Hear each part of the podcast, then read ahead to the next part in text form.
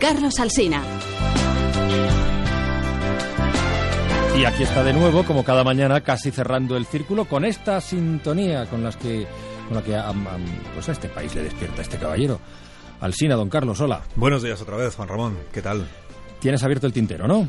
Sí, y os voy a contar la, la historia. Os quiero contar la historia de un joven fascinado y a la vez abrumado ante una empinada escalinata de más de 100 escalones de piedra, que es a la vez la historia de unos zapatos de la talla 40 en los pies de un adolescente que calza el 35 y del papel de periódico con el que rellena la punta de esos zapatos para que no se le salgan.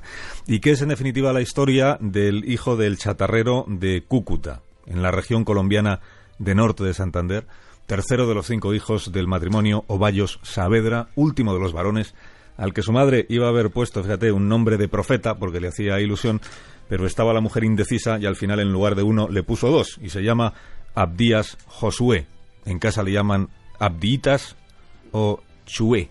Es un chaval de piel morena, es muy espigado, muy tímido, que acaba de cumplir la mayoría de edad. Y es el orgullo de sus padres. De Alfonso, que es el padre, que tiene 45 años y trabaja desde los 15 recogiendo chatarra y que dice el padre, fíjate, no es fácil levantar a la familia a punta de la chatarra, no se gana en la jornada ni para el arrocito. Y es hijo de Tania, que es la esposa, que hace tres años dejó de acompañar al marido en la recogida de hierro y de aluminio porque tiene dos hernias y su cuerpo no aguanta ya el trajín. Bueno, ahora esta señora gana lo que puede, limpiando en casas o vendiendo muñecas de trapo. Y ella dice, no me avergüenza decir que llegué a pedir limosna, no me avergüenza porque la única vergüenza con la que no puede cargar una madre es ver a sus hijos pasando hambre. Esta historia, la historia de Abdías Josué, Chue para la familia, la cuenta Javier Arana en El Tiempo de Bogotá. Es una historia sencilla, de cómo un estudiante aplicado de un barrio humilde, en cuyo horizonte vital jamás estuvo llegar a la universidad, se deja convencer por una compañera de clase para solicitar una beca que da el gobierno. Escéptico, Josué, solo para que la amiga dejara de insistirle, pues rellenó el formulario, puso allí sus notas, que siempre han sido buenas notas, y esperó a que llegara la respuesta. Un trámite, pues muy sencillo.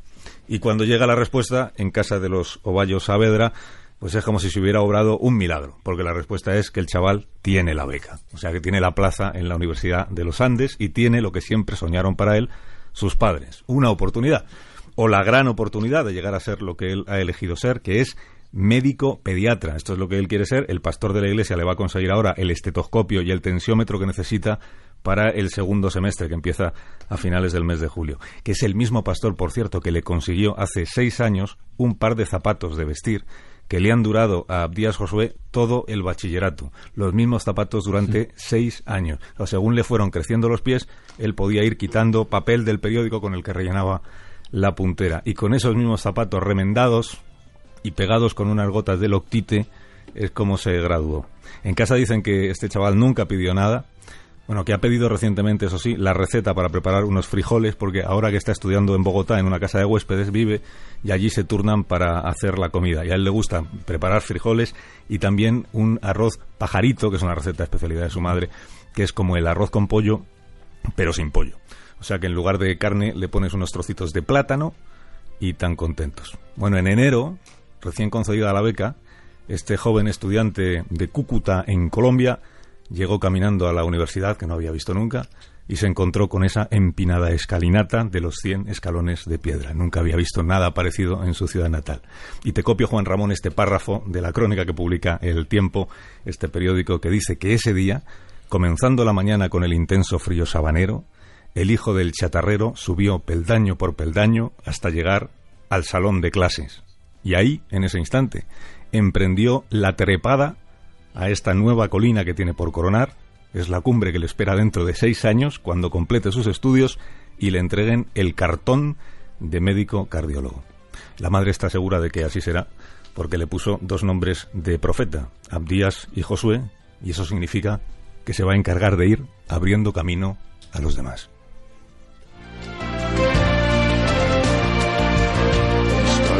Has hecho llorar casi. Es un relato Llora de... con ¿verdad? tranquilidad, José. Relato- No, porque ya esta mañana está enfadado contigo. Porque esta vez Otra vez, pero a otra dar un vez. capón. Capones Buenos los días, José Miguel Cascajares. Rodríguez Buenos días, los José Miguel Cascajares. Rodríguez. Pero Buenos quería decir días. colleja, José Estás en Asturias, Yo quería claro, decir colleja, pero no capones. verdad. Capones son los que tenemos en Cascajares. Son muy ricos, Vamos a ver, un poquito de orden, un poquito de orden. Carlos, relato de Gabriel García Márquez. Dime, Juan Ramón. cuídate, cuídate mucho. Está insubordinada Eh, aquí. y mañana la- nos- eso, no, por La eso, por eso. Por eso, que respiren un poco hondo y Vale, se serenen que ahora entramos en el lío. acuerdo. Que nos vemos mañana a partir de las 6 de la mañana. Lo que me gusta a mí el capón de Cascajares, José Miguel. Eh, no, no, pero ahora, ahora nos habla José Miguel Capón de No, Cascajares, ahora pero no es que estaban hablando tantos a la vez, eh, verdad. Eh, no habléis, es que si hablamos muchos a la vez no nos vamos a Hasta enterar. mañana, Juan Ramón. Hasta mañana, cuídate, amigo. Venga, esa sintonía arriba, Belda.